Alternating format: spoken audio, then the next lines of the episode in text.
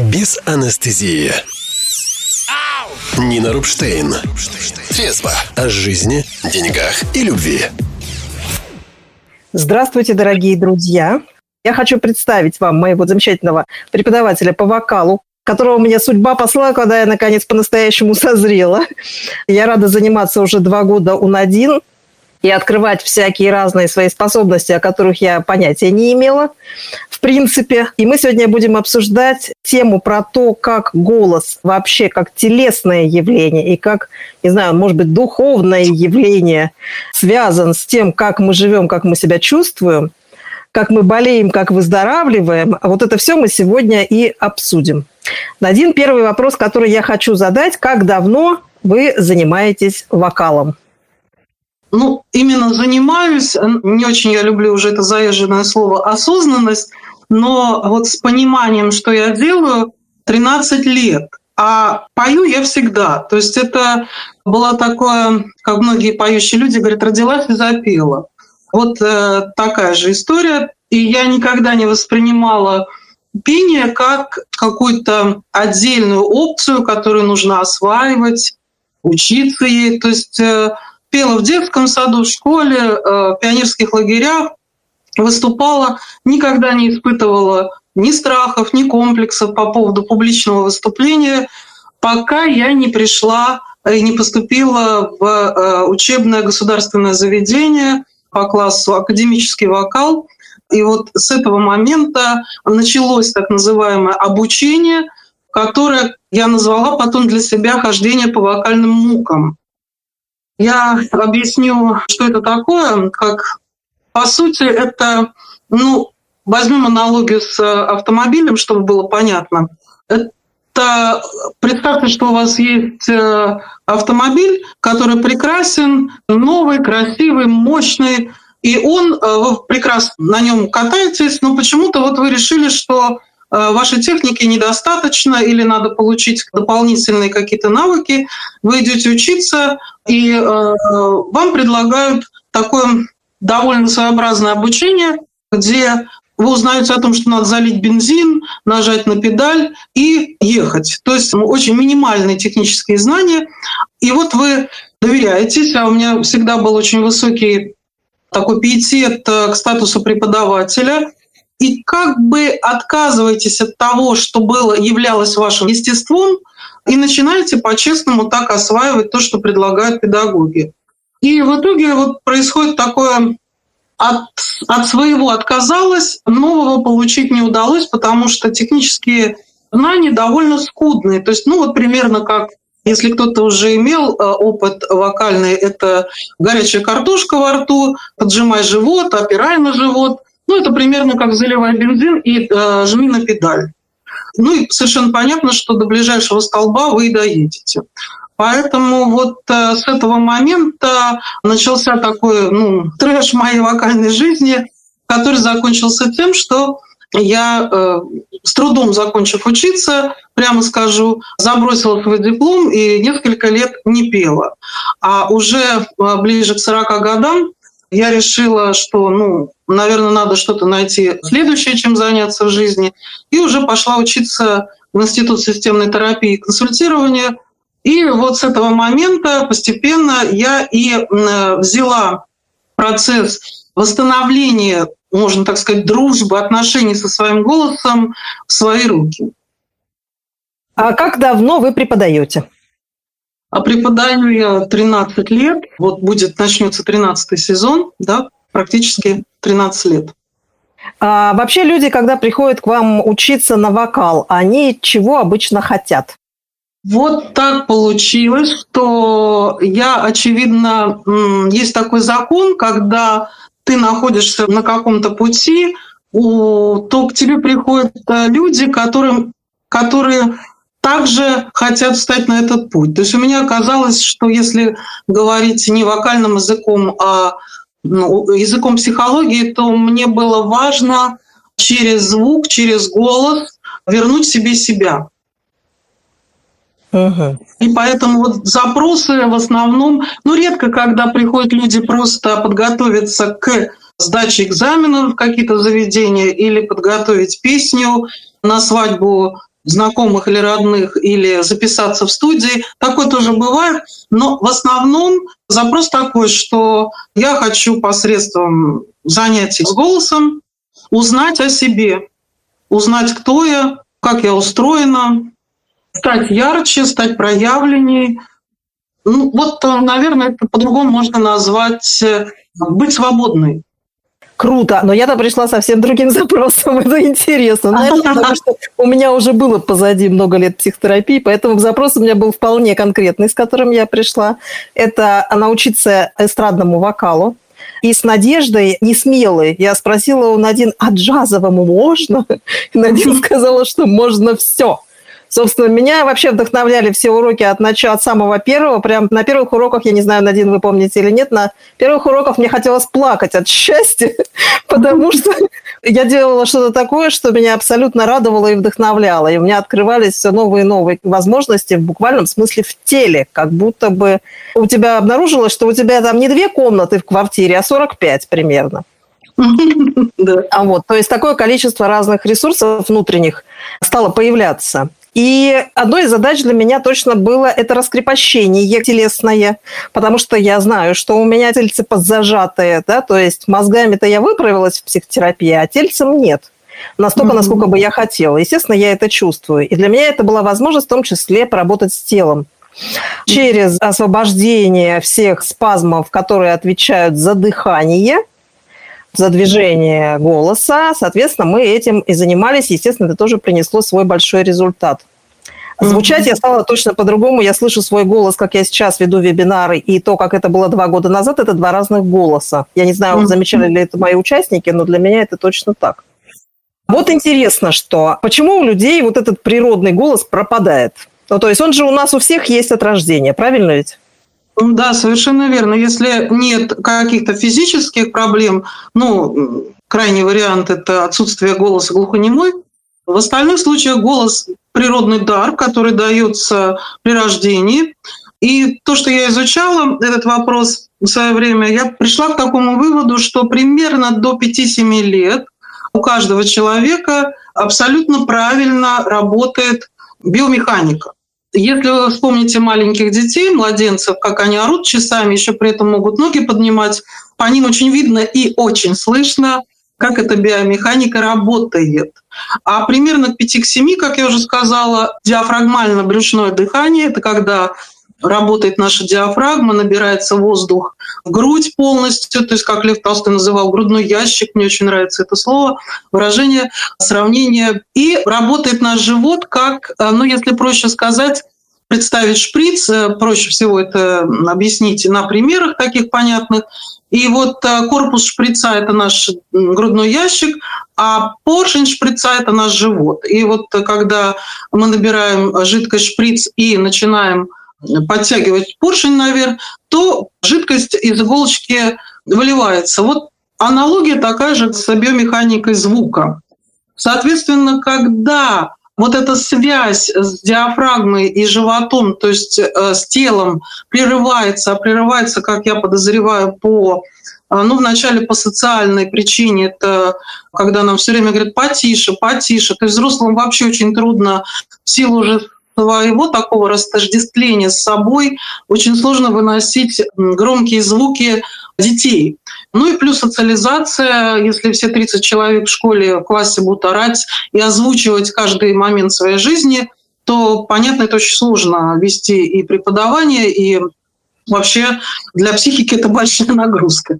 Вот, поэтому э, ребенок переходит на так называемое ключичное короткое дыхание – и обычно это слышно, когда дети вот начинают читать стихи, все время дохапывают воздух, ну там, например, мороз и солнце, день, то есть нет резервуара, куда бы набирался вдох. Соответственно, связь с телом теряется, она не только связь с телом, она связь вот с очень важной опцией, которая для себя также определила, э, что голос озвучивает наши чувства. То есть как это выглядит у детей, опять же, вспомните. Почувствовал, озвучил, прожил. Вот эта связка, которая позволяет жизни проходить, а, проживаться, перевариваться и проходить сквозь человека. Не, за чувствами мы не застреваем. Они все проживаются и озвучиваются. Таким образом, можно сказать, что ну, голос своего рода озвучиватель наших чувств. Ребенок все время находится в Будда состоянии. То есть он э, получил эмоции, чувства, озвучил их страх, там, а, восторг, вау. И он прожил это моментально, и он снова здесь и сейчас. Вот такая встроенная, опять же, в нас опция быть здесь и сейчас э, посредством звука. Угу. Соответственно, ну и разные события тоже наверняка тело закрепощают, да, то есть когда человек живет в э, насилии, да. А когда у него социальное окружение деструктивное, да, соответственно, он вынужден просто сжимать свое тело таким образом, чтобы не пикнуть, чтобы вообще да, никаких конечно. звуков не издавать. Да, да, то есть вот такая страшная история. Довольно часто это такая, человек все время себя урезает, уменьшает, уменьшает, уменьшает до той точки, когда он оказывается в этом состоянии сжатости. В таком состоянии это же переходит и на мышцы, и э, уже в таком состоянии, знаете, когда живое, дышащее, творящее сердце превращается в такой шарик из папье-маше. То есть уже не проходит через это сердце ни любовь, ни, ни творческая энергия. И э, происходит вот такая фаза просто уже ну, выживания, скажем так. Угу. Мне кажется, еще большое значение имеют разные запреты на животные звуки. То есть, э, причем такие запреты, которые не то чтобы кто-то тебе запретил, а типа вот благодаря социализации мы как-то копируем, да, что как бы животные звуки это, в общем, не, не для социума, да, то есть те звуки, которые человек издает, когда ему больно, когда он стонет, угу. когда плачет, когда рычит, то есть вот рычать, стонать, плакать, что еще можно запретить или не чувствовать, или не соприкасаться? Да, виск, виск, когда напуган, да, визжать. Вой, когда очень больно. Вой, плач, вой. Еще, наверное, это очень интересный раздел. Э, он мне я его изучаю, восстанавливаю в себе, предлагаю частично, ну, когда вижу, что ученик уже готов выдерживать эти протозвуки, я их называю, да, они действительно пугают, вот к сожалению, да, хотя в них огромная сила именно по саморегуляции событий, чтобы они в нас не застревали, как в консервной банке. И, ну, например, когда я изучала фольклор, то есть э, раньше был, например, институт плакальщиц. Это когда на похороны приглашали специальных женщин, которые выли, плакали, стонали, я всегда удивлялась раньше, думаю, зачем, что это за цирк? А сейчас я понимаю, что благодаря их возможностям таким э, голосовым, они позволяют людям, родственникам, людям, которые пришли проститься, прожить вместе с ними свои чувства и отпустить их так, отгоревать это. Да? То же самое, как на свадьбу приглашают э, исполнителей, которые поют веселые песни, потому что бывает и радоваться очень сложно. То есть э, горе горевать сложно, и радоваться сложно. Поэтому, конечно, вот эти протозвуки – это база, наша биологическая база. Почему так происходит? Ну, опять же, в силу, вот как вы правильно сказали, социальных нормативов. Когда я ездила отдыхать в какие-то такие страны, где не очень причесанная публика, население, а я помню, я была в Португалии на пляже, уединилась, легла, и вот стали приезжать местные. Это городской пляж был.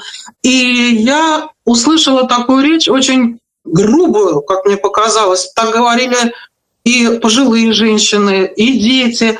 Мне казалось, во-первых, что это ужасно громко что это как-то бесцеремонно, это нарушает мои границы. Но надо сказать, что через три дня, к моему удивлению, я стала получать от этого кайф. То есть прямо физический, телесный кайф. Что-то в нас помнит об этом, что-то внутри нас помнит э, эти звуки и жаждет их на самом деле. Если удается преодолеть вот этот умственный барьер приличного человека, то мы выходим в это благостное пространство, где все работает само, все озвучивается как надо, происходит такая саморегуляция. Да, я вот помню на занятиях одно из самых, поскольку мы мой диапазон прокачиваем и по нижним, и по верхним нотам, вот самое сложное было как раз выйти за пределы привычного диапазона. Это я вот сейчас слушателям рассказываю, что когда мы подходили к верхним, Надин мне просто говорила, а теперь истерика. И мне очень сложно было освоить вот эту истеричку. Естественно, мне не давались эти верхние звуки. То есть для меня истерика, истеричка это было что-то очень чужое. Капризничать, да, то есть голос, который идет через да. капризничание. Оказалось, это то, что было не освоено, да, и, соответственно, совершенно другое ощущение в теле и в жизни. Низкие да. ноты, там, где нужно реветь, как медведь, там, да? Да, вот. А, ну, а... этого возможности вокальные как раз очень сильно расширились. Да, да, это тоже отличное наблюдение. По, например, по отсутствию по проблемам озвучить какой-то участок э, диапазона, верхний, середину или нижний, можно уже диагностировать вот э, такие, ну, скажем, психологические затыки. То есть низ — это встреча, принятие себя как, э, ну, условно говоря, животное. Животное в хорошем смысле, возвращаясь к предыдущему вопросу, это как э, когда у меня все работает биологически правильно и само. Центр – это наш центр э, голоса, диапазона, это наша социальная реализация, когда я разрешаю себе занимать свое место под солнцем и готова за него постоять, и когда надо подраться. Это именно, это не значит, э, хочу сразу сказать, что я пойду и буду драться в реале. Это внутреннее разрешение. А верх, как вы справедливо сказали, это возможность истерить. Это то, что называют вокалисты птичий язык. Это, да, это тоже такая функция ну, раздвижения пространства, внутреннее разрешение заполнять собой пространство. Ну вот так я бы сказала. Да, еще одна замечательная возможность, которую я получила на занятиях, это э, кривляться, чего я никогда не умела делать, это лицом кривляться. У меня лицо стало живее в три раза, но я все равно еще чувствую, что там огромный потенциал. То есть раньше я лицом не могла изобразить практически ничего, я была очень серьезная девочка. Очень да. развивает чувство юмора, кстати говоря. Да, это тоже отличный э, бонус да, от занятий. Почему? Потому что сила еще нашей фонемы, она у нас очень глубокая. Вот если, э, я помню, спросила и иностранца одного, он мне говорит, «А вы русские все время ругаетесь и все время злые. Я говорю, почему? То есть это не так. Он говорит, ну я слышу вас как злых. Я говорю, а с чего ты делаешь такой вывод? Ну, скажи мне, я тебя люблю. Я ему говорю, я тебя люблю. Вот как русский человек говорит. То есть где-то глубоко, э, во рту или там в гортани, я тебя люблю. И он говорит, знаешь, как я это слышу? Бу-бу-бу-бу-бу. Я засмеялась, потому что точно, когда мы начинаем выводить звук по технике эстрадного джазового вокала вперед, ну, скажем так, на верхние зубы, на верхнюю губу, нам необходима улыбка, и нам необходимо развивать мышцы лица, щеки наши. И, э, конечно, для людей, вот для нашей культуры, которая довольно такая закрытая, не эмоциональная, не показная, мы очень сдержаны, ну, в силу нашей исторической, э, э, нашего пути, ну и вообще, то есть что зубоскалишь, да, очень много таких одергивающих фраз, поговорок, смеется тот, кто смеется последним и так далее. То есть нам этот барьер, выйти в такие открытые эмоции очень сложно. Хотя, если мы вспомним детей, то есть как я осваивала, когда я стала уже с пониманием э, разбирать э, вокальную технику и составлять некий такой методичный подход, чтобы предлагать ученикам, я вспомнила, что в детстве я обучалась тем, что я кривлялась. Кривлять — это вообще самый быстрый способ освоить э, навыки технические. Конечно, дети об этом не задумываются, но вот там ту же пьеху, да, которую я привожу пример, когда предлагаю заменить эту пресловутую горячую картошку во рту а, на э, как это сделать по-другому, чтобы почувствовать объем во рту. Да, вот я привожу пример пьеху, которую я освоила в детстве. Я лежала на кровати, и вот этот а голос донатит жданный комбо земной. Вот она и есть этот объем во рту. А для того, например, чтобы звук приблизить э, к лицу, да, то есть вывести его на, вперед, я э, кривляла Боярского. И также его сейчас предлагаю в качестве покривлять Боярского. И получается, да, насочиняли сказок детям, выдумать их пустяк. Помните, как он пел в фильме «Мама» Волков? И э, люди смеются, это расслабляет, э, потому что лучше всего заниматься вокалом в расслабленном состоянии, как это ни странно звучит, но это так, и никакая соберись тряпка не работает. И потом я прошу соединить, когда вот уже человек осваивает Пьеху и Боярского, я предлагаю соединить их, и у нас получается отличный микс, хорошее звучание, как э,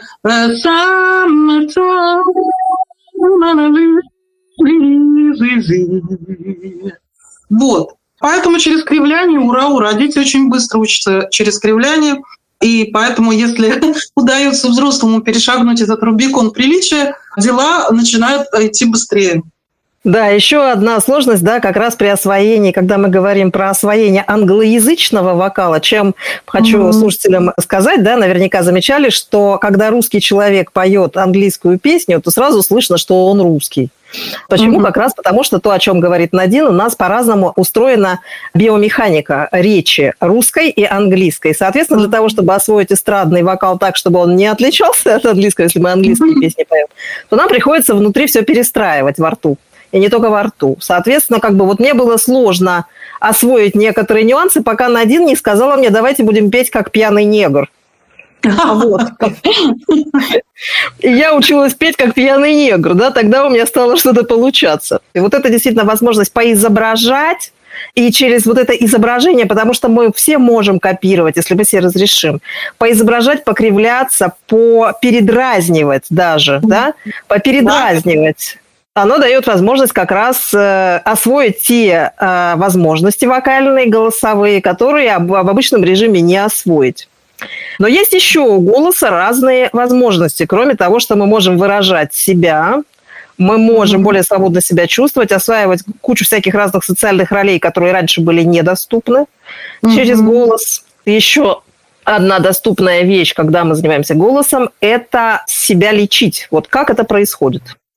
Ну, здесь э, чисто физически голос, что из себя представляет звук, это волна, это звуковая волна. И вот когда мы поем, у нас оказывается 60%, а кто-то говорит 80, ну, возьмем 70, возьмем среднее, погружается в нас внутрь, и только, условно говоря, 30-40 выходят на свет Божий. Поэтому вот эти вибрации, что они делают? Ну, то есть есть целая, ну, наверное, можно ее, не знаю, методика, да, методика, да. Зимой вот я как раз обучалась у одной дамы, которая много лет, она создала свою методику по звуковой остеопатии, которая звучит, когда начинает объяснять, кажется, что это какое-то волшебство или надувательство, но тем не менее что-то во мне так туда прям посмотрела, пошла я это дело изучать, исследовать. И действительно, ведь вибрации, они как волна, не проходят через все преграды. То есть они проходят через все наши органы, через кости, суставы. И оказывается, да, она, она короткая, но тем не менее, так, например, э, нас учили вправлять себе копчик. Я вам хочу сказать, что вот много лет я ходила по остеопатам, с другим специалистом, мануальщиком, бесконечные массажи. И, но тем не менее у меня очень болела поясница и отекали ноги. И вот решение я никак не находила. И когда я стала работать со звуком, который предложил э, вот мастер, который очень просто звучит «тинь-тнянь», слог «тинь-тнянь», э, который пропивается таким обертональным звуком, и который звучит, ну, примерно, он у всех на своей, он у всех есть, но у всех он у кого-то чуть выше, если ваш голос повыше моего, у меня довольно низкий голос, у вас будет повыше этот звук. Его можно найти расслабившись, абсолютно расслабившись, и позвучать как, как будто вы очень устали, и вот э, в конце большого трудового дня вы что-то начали напевать. Ну, например, какую-нибудь колыбельную ребенку, да, которого укладываете спать. Ну, звучит это примерно так. Ой, ты,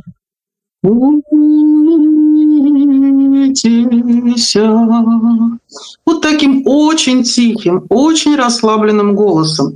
И вот когда вы этот голос у себя находите, опять же повторюсь, в самом расслабленном состоянии, вы берете слог «тинь-княнь», и начинается его на одном выдохе три раза. Встаете и делаете.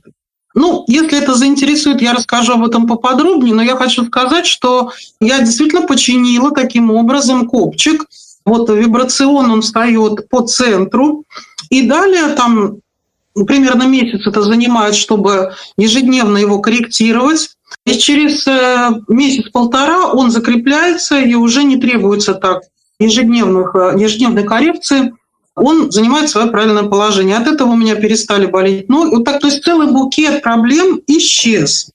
И поэтому, кому интересно, тут может посмотреть в Ютубе. Есть много видео по звуковой остеопатии. Что мы можем делать сами вот прямо сейчас? Прямо сейчас звучать вот таким образом, напевать. Если вы когда-то были у родственников, особенно деревенских, вот у них, э, у многих еще осталось это умение петь таким естественным голосом. Неважно, у кого-то он высокий, у кого-то низкий, но пропевая любые песни, которые вам приятны, вы уже, уже происходит такой вот синхронизация, гармонизация нашего организма и психики. Угу. Некоторые люди переживают, что вот я не могу петь, у меня нету слуха. Что бы вы сказали на это? Да, тоже такой вопрос частый. Честно скажу, я прям вот глубоко туда не копала, как-то не дошло еще. Но у меня были ученики, которые вот э, не, не слышали совсем. То есть играешь ноту, она поет рядом, и когда я спрашиваю, как ты ее слышишь, она говорит, я вообще не понимаю, я ее не слышу. Я первое время очень не понимала, что с этим делать. Оказывается, ну, стала искать выход и поняла, что язык выше-ниже, а, он непонятен для слышащего. Но если, например, сказать, что вот э, я тебе сыграла звук, представь человека в платье, девушку в платье.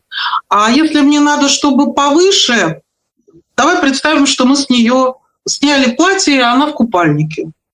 И вот я предлагала такие штуки, или если нужно пониже, то давай наденем пальто.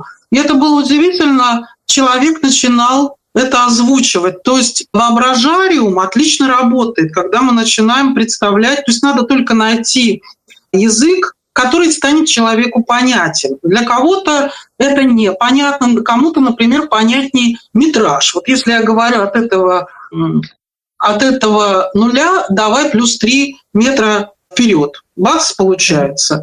Три метра назад человек поет нижнюю ноту, берет.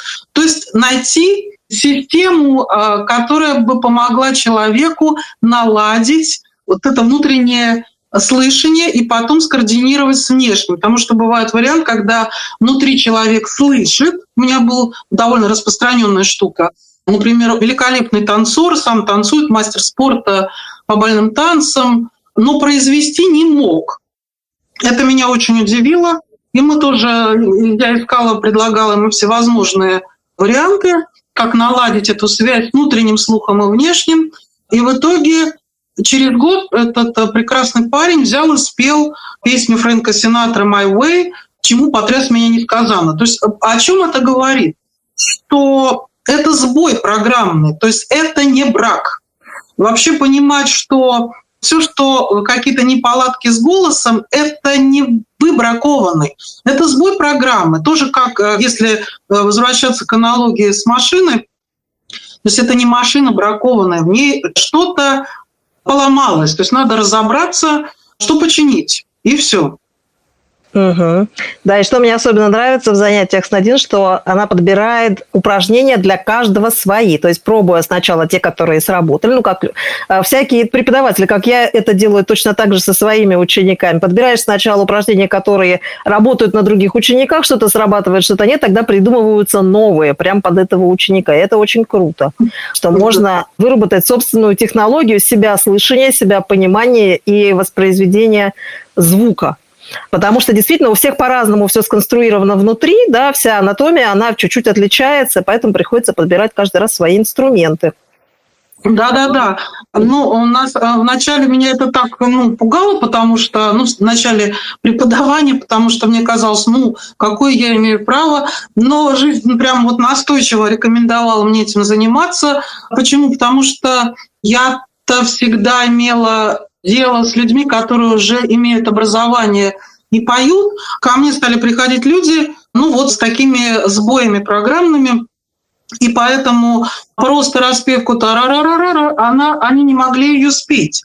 Для некоторых вообще издать звук было проблемно в присутствии другого человека. У меня была барышня, которая говорила, можно я буду к вам спиной распеваться?